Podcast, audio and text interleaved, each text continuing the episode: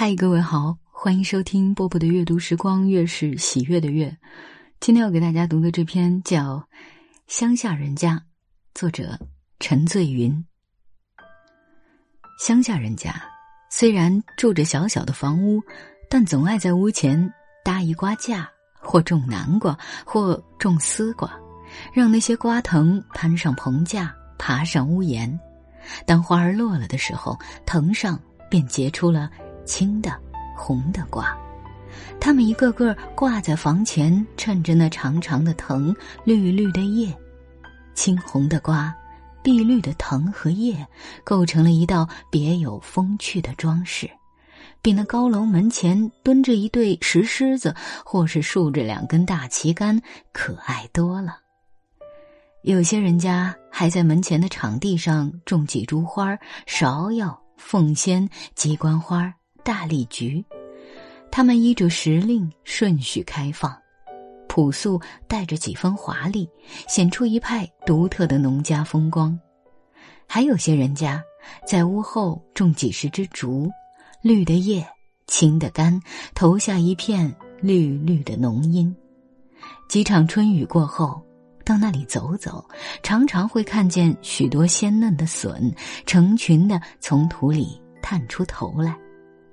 鸡乡下人家照例总要养几只的，从他们的房前屋后走过，肯定会瞧见一只母鸡，率领一群小鸡在竹林中觅食，或是瞧见耸着尾巴的雄鸡在场地上大步的走来走去。他们的屋后倘若有一条小河，那么在石桥旁边，在绿树荫下，会见到一群鸭子，游戏水中，不时的把头扎到水下。去觅食，即使附近的石头上有妇女在捣衣，他们也从不吃惊。若是在夏天的傍晚出去散步，常常会瞧见乡下人家吃晚饭的情景。他们把桌椅饭菜搬到门前，天高地阔的吃起来。天边的红霞，向晚的微风，头上飞过的归巢的鸟儿，都是他们的好友。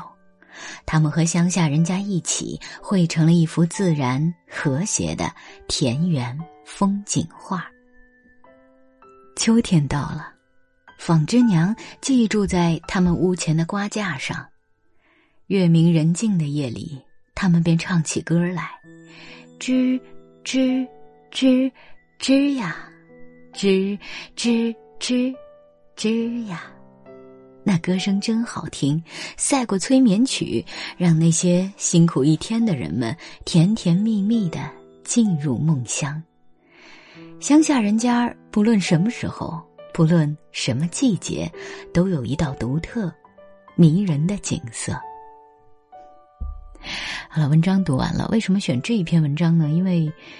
我的老家也是在农村，可是可能因为我出生的时间已经比较晚了，我从来没有在我的老家里感受过，啊，作者写出的这种独特的风景啊，所以蛮跟大家一起，呃，追忆一下吧。